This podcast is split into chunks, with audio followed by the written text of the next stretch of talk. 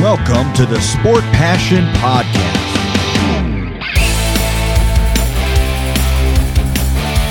And here is your host, Lars Marendorf.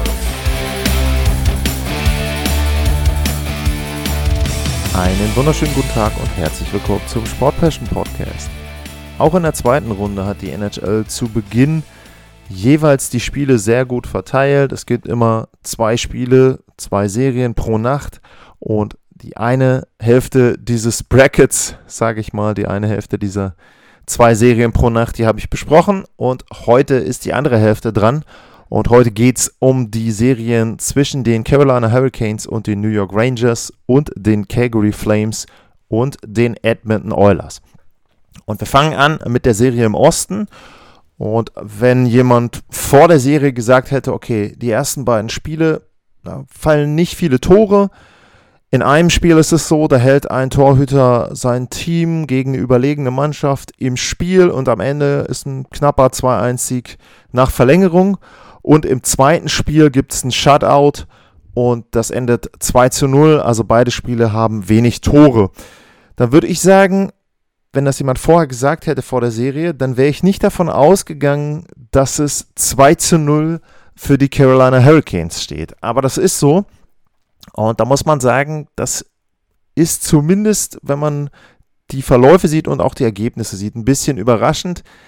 Die Rangers kamen ja aus der Serie mit Pittsburgh und da waren sie in allen Metriken, was 5 gegen 5 betrifft und Corsi und Torchancen erspielt und so weiter und so weiter da waren sie bei allen Statistiken hinten mit dran. Das heißt also, sie haben mit viel, viel Glück und entgegen der Wahrscheinlichkeiten, die die Statistiken hergaben, die Serie gegen die Penguins gewonnen. Und jetzt war es so in Spiel 1, die ersten beiden Drittel sah es plötzlich wieder anders aus. Bei 5 gegen 5 die Rangers wirklich gut. Bei 5 gegen 5 die Rangers das bessere Team. Es gab nur jeweils eine Strafzeit in dem Spiel, also das dann eben ein Spiel, was nicht durch die Special Teams äh, beeinflusst wurde.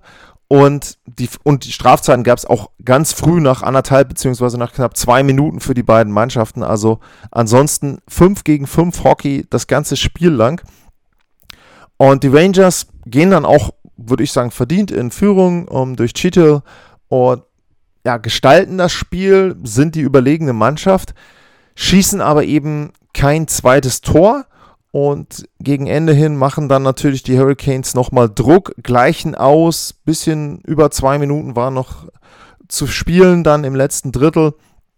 Und da geht es in die Verlängerung und da ist dann Ian Cole, der direkt ja, nach drei Minuten in der Verlängerung den Siegtreffer erzielt. Gibt ja auch diese berühmten Statistiken, dass die Wahrscheinlichkeit sehr hoch ist, dass eine Verlängerung zu Beginn endet, also irgendwie innerhalb der ersten fünf bis zehn Minuten.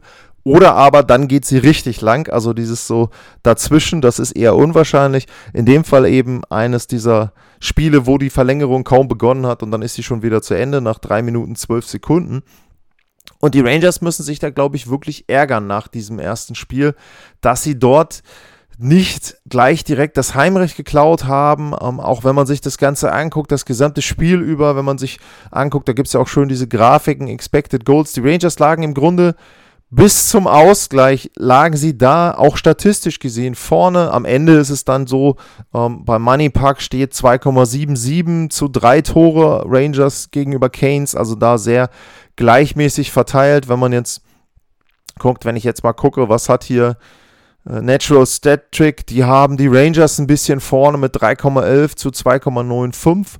Aber das sah eben vor allem Ende des zweiten Drittels ganz, ganz anders aus und ja, da sag ich jetzt mal, eine Chance vertan für die New York Rangers, dieses erste Spiel zu klauen aus Carolina, aus Raleigh. Und da werden sie sich schon geärgert haben. Und Spiel 2 sah dann auch ein bisschen anders aus. Zum einen ist es so, dass es mehr Strafzeiten gab in Spiel 2 als in Spiel 1. Also beide Mannschaften da durchaus äh, undiszipliniert, vor allem in den ersten beiden Dritteln. Und vor allem gegen Ende des ersten Drittels oder ne, gab, gab eine Phase im ersten Drittel, wo die Carolina Hurricanes drei Strafen hintereinander genommen haben. Die ersten beiden Strafzeiten, die, die es gab, die waren jeweils äh, für beide Teams. Und dann gab es eben zweimal hintereinander die Gelegenheit zum Powerplay für die New York Rangers. Und die haben sie nicht genutzt. Da hätten sie durchaus wieder in Führung gehen können. Und es war auch eher so, auch in den anderen Überzahlspielen oder in dem anderen Überzahlspiel, was die Rangers hatten, die Hurricanes waren fast die gefährlichere Mannschaft im Überzahlspiel der New York Rangers, weil sie in der Lage waren, das gut zu verteidigen. Das kennen wir ja auch aus der regulären Saison, also bestes Penalty-Killing da. Aber sie waren eben auch in der Lage, immer wieder selber schnell vorzustoßen. Und da war es dann schon so, dass Shesterkin da das ein oder andere Mal einen Rückstand verhindert hat. Aber letzten Endes äh, war es dann eben so, dass die Rangers vor allem ihre eigenen Chancen nicht nutzen konnten und eben dann, und das ist dann eben das, was dir besonders wehtut, im zweiten Drittel sogar im Überzahl, in eigener Überzahl in Rückstand geraten sind. Das war einer dieser Angriffe, die ich angesprochen habe. Carolina hinten gut verteidigt, schnell nach vorne und dann fällt das Tor und das tut dir dann natürlich richtig weh. Zum einen selber die Chancen nicht genutzt und dann dem Gegner die Führung ermöglicht. Und am Ende gab es dann zwei Sekunden vor Ende nochmal einen Empty Net Goal wieder durch Aho und die Carolina Hurricanes gewinnen Spiel 1 2 zu 1 nach Verlängerung und Spiel 2 2 zu 0. Und wenn man sich die Tore eben anguckt, dann sieht man schon, wo das Problem der New York Rangers liegt. Sie können halt kaum Offensive generieren. Und auch da ist es eben so, wenn man sich Spiel 1 anguckt, da war es noch ganz gut, was eben die Offensive betrifft. Beide Teams, da hatten dann am Ende die Hurricanes die ja, Nase so ein bisschen vorm 14 hochkarätige Torchancen gegenüber 12 der Rangers. In Spiel 2 war das Verhältnis 6 zu 4. Also da sieht man schon ganz, ganz stark eingeschränkt die Hurricanes. Und man muss auch sagen, Respekt im Tor. Anti-Runter im ersten Spiel gut gehalten, im zweiten Spiel kein Tor zugelassen. Das hätte ich nicht gedacht, dass der Igor Shosturkin da ja ausstechen kann in den ersten beiden Partien. Und jetzt wird es natürlich sehr, sehr schwer für die Rangers. Klar, sie sind nach 1-3 gegen Pittsburgh auch nochmal zurückgekommen. Aber man muss eben sagen, da hatten sie in der Serie insgesamt Heimrecht. Und da kam eben dann die Situation mit Crosby dazu und dass die Penguins natürlich von Crosby abhängig sind. Und man hofft jetzt natürlich nicht, dass in irgendeiner Form sich einer von den Hurricanes verletzt. Zumal die aber, selbst wenn sich da jemand verletzen würde, jetzt auch nicht komplett abhängig sind von einem einzigen Spieler. Also ähm, da muss man eben schon sagen, es ist so, dass die äh, Hurricanes da tiefer besetzt sind. Und eine Statistik, die ganz interessant ist, wenn man sich mal Spiel 2 ähm, oder äh, Spiel 1 auch anguckt und Spiel 2, was die Torchancen betrifft, dann war in Spiel 1 der torgefähigste Ranger äh, Chichel, hat ja auch das Tor gemacht und auf der zweiten Position kam Ryan Reeves, dann kam Capo Capo und dann kam erst äh, Mika Zibanejad und im zweiten Spiel war es Ryan Lindgren, der am torgefährlichsten war. Ryan Strom war der zweite dahinter. Und man sieht eben schon, da ist kein Kreider, da ist kein Panarin, da ist kein Kopf vorne mit dabei. Und das ist genau das Problem gewesen der Rangers. Die sehr guten Spieler von New York haben eben nicht abgeliefert auswärts. Und das muss jetzt zu Hause ganz anders werden. Das wird sicherlich auch anders werden. Ob sie dann treffen, ist was anderes. Allein durch den letzten Wechsel. Aber es wird sehr, sehr schwer für die Rangers, diese Serie nochmal offen zu gestalten. Und ich kann mir vorstellen, dass das sogar dann in fünf Spielen zu Ende geht, wenn Carolina eins der beiden Spiele im Madison Square Garden gewinnen kann. Fünf Tore sind besser gefallen in den zwei Spielen in der Serie Rangers gegen Hurricanes. Das ist für die andere Serie ein normales Drittel, muss man da schon fast sagen. Wir schwenken rüber in den Westen, wir schwenken rüber in den Westen Kanadas zum Battle of Alberta. Und da war es so, es waren ja drei Jahrzehnte vergangen seit dem letzten Vergleich 1991. Und es wirkte so ein bisschen, ich habe das ja auch schon an anderen Stellen mal gebracht, so wie die berühmte Ketchup-Flasche. Man kriegt da irgendwie nichts raus und dann haut man zwei, dreimal hinten drauf und dann kommt irgendwie plötzlich alles.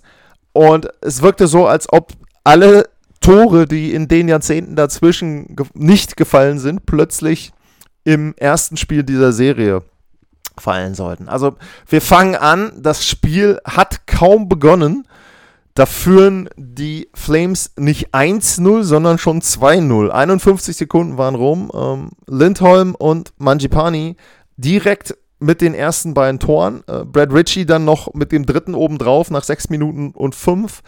Und da war der Abend von Mike Smith schon beendet. Und ähm, er wurde danach vehement gefordert von den Calgary Flames, Fans. Also äh, nachdem dann ähm, Koskinen den ersten Save hatte, wurde er direkt gefordert. Er wurde aber auch gefeiert vorher schon. Also nachdem er dann in den ersten beiden Torschüssen, was er dann, glaube ich, die ersten beiden Tore kassiert hatte, gab es natürlich sarkastisch einen riesigen Applaus, als er dann endlich mal einen Torschuss der Frames gehalten hat. Wie gesagt, nach sechs Minuten fünf raus und Mike Smith sah dann in dem Fall aus wie ein 40-jähriger Torhüter. Das muss man dann leider da für ihn so sagen, was nicht heißen soll, dass 40-jährige Torhüter nicht auch gut halten können. Kommen wir ja auch im Rest der Serie zu und das hat er ja auch in Runde 1 gezeigt. Aber ich habe es in meiner Vorschau ja auch gesagt, ich traue Mike Smith nicht.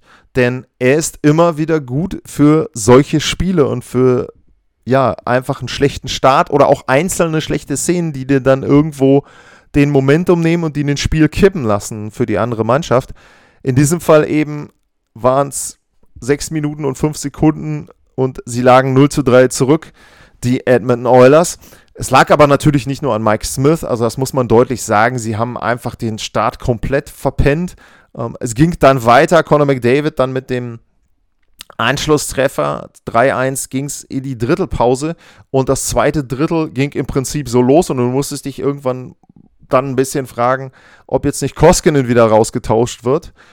Also äh, es sah schon übel aus bei den Edmonton Oilers. Es stand dann 5 zu 1, Coleman direkt mit zwei schnellen Toren.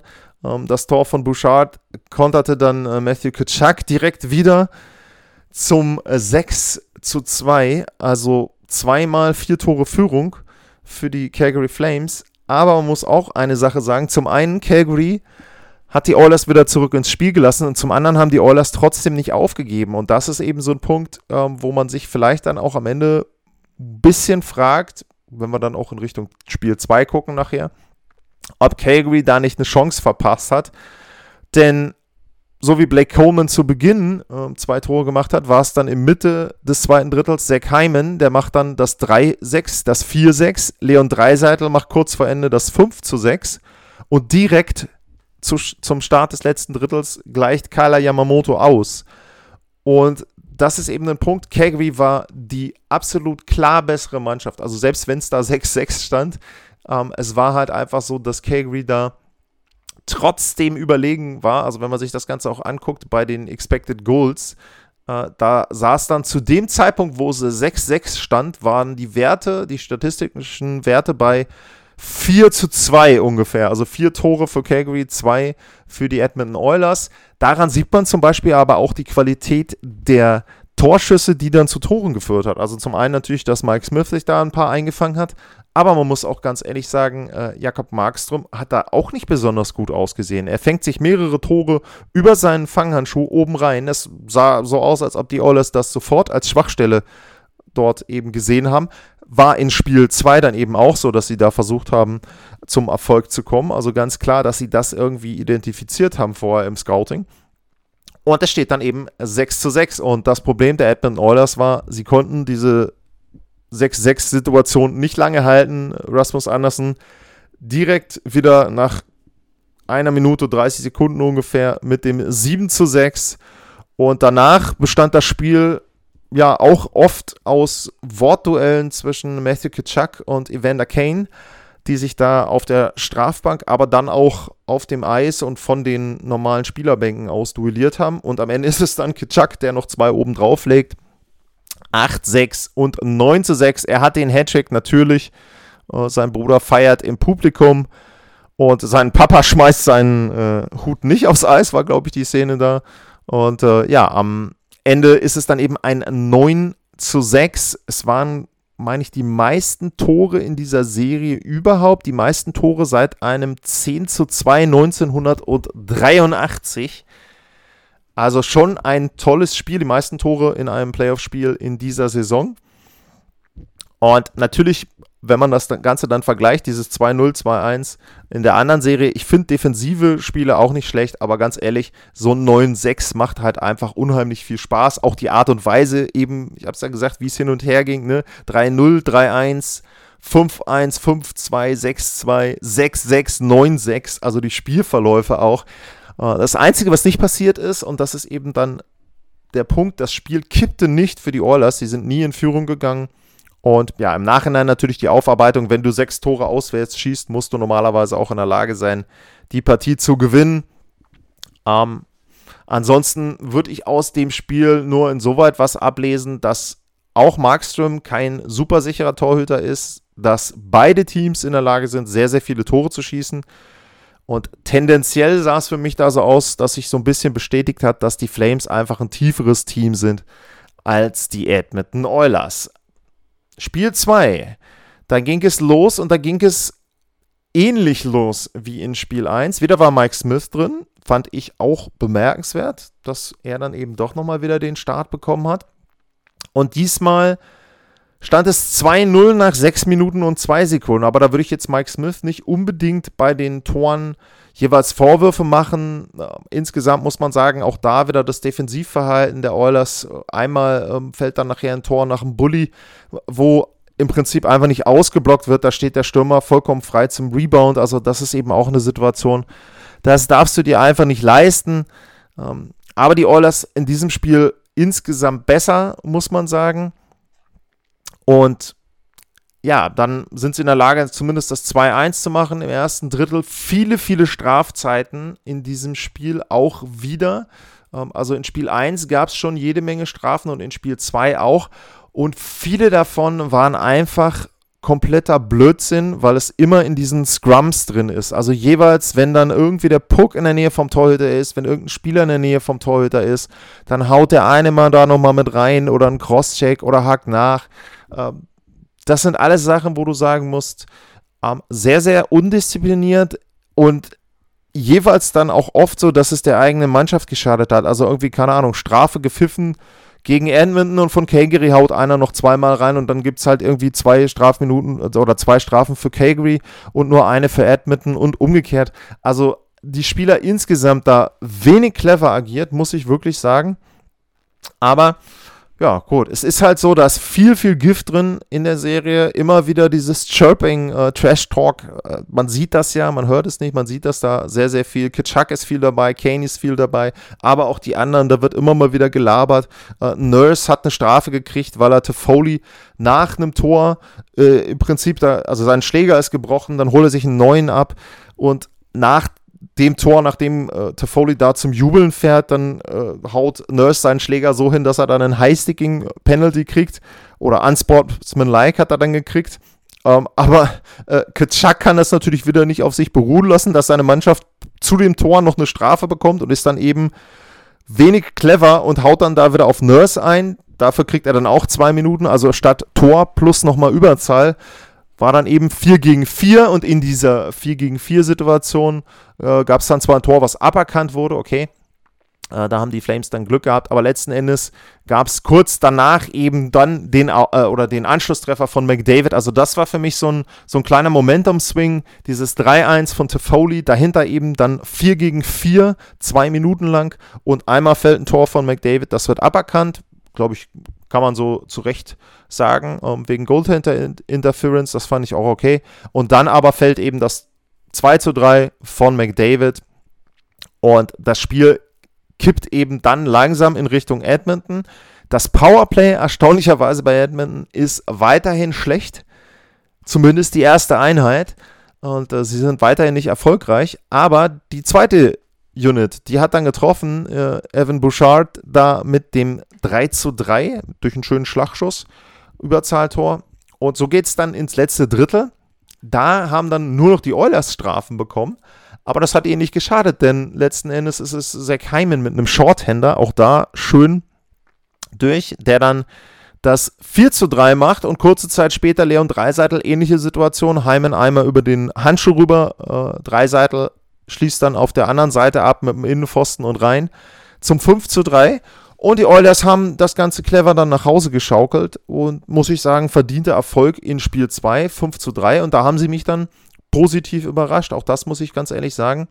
Denn nach Spiel 1 habe ich schon arge Befürchtungen gehabt, dass sie da ziemlich untergehen werden in der Serie und dass sie da mit 0 zu 2 nach Hause fahren. Aber bisher muss man da echt gucken und ähm, wirklich sagen, sie haben die Umstellung gemacht, die sie machen mussten. Sie haben natürlich auch ein bisschen Glück gehabt, wie gesagt, dass Calgary in den Situationen, wo sie das Spiel für sich vielleicht hätten vorentscheiden können, nicht so gut äh, reagiert hat. Und ja, ansonsten, wenn man sich die Statistiken anguckt, es war weiterhin so, dass Calgary insgesamt überlegen war, was Expected Goals betrifft, was Corsi betrifft. Aber Edmonton hat dann eben diese Trumpfkarte Conor McDavid auch noch mit dabei und der gleicht da einfach schon sehr, sehr viel dann aus. Double Shifts, die er dann fährt. Äh, Reiseitel hat ja im Moment noch keine eigene Reihe, weil er verletzt ist, weil er angeschlagen ist. Und ja, da ist es eben so, dass Conor McDavid des Öfteren auf, auf dem Eis steht. Ich muss mal gucken, äh, wie sahen seine Eiszeiten aus. Äh, schauen wir mal in Spiel 1, fangen wir mal in Spiel 1 an. Da hatte McDavid 25-33 mit Abstand die meisten der Edmund Oilers. Dreiseitel übrigens, obwohl er angeschlagen ist, auch wieder fast 22 Minuten Eiszeit. Und in Spiel 2 war es, oh, tatsächlich Ryan Nugent Hopkins mit 24-33 und Dreiseitel mit 23-16, die die, meisten Eis, die meiste Eiszeit hatten. Also auch da wieder ein Stürmer bei Edmonton mit der meisten Eiszeit. Es liegt daran, dass sich die Verteidiger da sehr gleichmäßig verteilen bei den Oilers und sie dann eben vorne drauf setzen. Normalerweise McDavid, derjenige mit der meisten Eiszeit, äh, Nugent Hopkins und um, ähm, die anderen Eiszeiten kann ich mir so ein bisschen erklären über diese ja, Shorthanded-Situationen dann letzten Endes, dass sie da eben mehr Eiszeit bekommen haben. Ja, die Frage, die man sich natürlich stellen muss, ist, wie lange geht das gut, dass man so abhängig von McDavid ist? Im Moment sieht es zumindest so aus, dass sie das Heimrecht haben, jetzt die Oilers, aber es wird natürlich sehr, sehr schwer und die Serie macht, wie gesagt, für einen neutralen Zuschauer sehr, sehr viel Spaß, weil sich beide Teams überhaupt nicht leiden können, weil da immer irgendwie was danach ist. Wie gesagt, ich finde das nicht wirklich clever, diese ganzen Aktionen und äh, als Coach willst du das wahrscheinlich auch nicht unbedingt haben. Auf der anderen Seite, wenn die Emotionen, Emotionen da nicht da sind, dann fehlt vielleicht auch so ein bisschen was als Einsatz im Spiel. Sehr, sehr interessant bisher und vollkommen unterschiedliche Serien bei diesen beiden. Und äh, ja, bei den Oilers gegen Flames hast du halt immer das Gefühl, dass da das Spiel sofort in die eine oder andere Richtung noch kippen kann. Und das finde ich äh, sehr, sehr interessant. Das mein Zwischenfazit zu diesen beiden Serien. Es geht am Samstag weiter mit nur einem Spiel, Colorado gegen St. Louis. Spiel 3 ist da angesetzt und am Sonntag gibt es dann das erste Mal in der zweiten Runde drei Partien an einem Abend und ich meine mit 19.30 und 21 oder 22.30 auch zu sehr guter europäischer Zeit. Also wenn man mal live gucken möchte und nicht in der Nacht aufstehen möchte, dann ist der Sonntagabend, glaube ich, sehr, sehr gut geeignet. Ich weiß gar nicht, ob es äh, im Free TV bei Run NHL dort eine der beiden Partien gibt, die zu humaner Zeit laufen. Aber das kann ich mir schon vorstellen. Ja, und ansonsten gilt wie immer, vielen, vielen Dank fürs Zuhören und ich muss noch einmal ein Dankeschön sagen für jemanden, der mir Kaffee gekauft hat. Und zwar hat Martin Röhr mir Kaffee gekauft und das gleich fünfmal, fünf Stück. Also vielen, vielen Dank dafür. Und wer das auch machen möchte, bei mir coffee.com slash sportpassion. Es müssen nicht fünf sein, ich freue mich über einen und vor allem freue ich mich überhaupt, dass ihr die Sendung hört. Wenn ihr sie hört, gerne abonnieren, gerne weitersagen, wie immer. Bewertet sie, iTunes oder wo immer ihr eure Podcasts hört und runterladet. Und ansonsten Vielen Dank fürs Zuhören, bleibt gesund und bis zum nächsten Mal. Tschüss.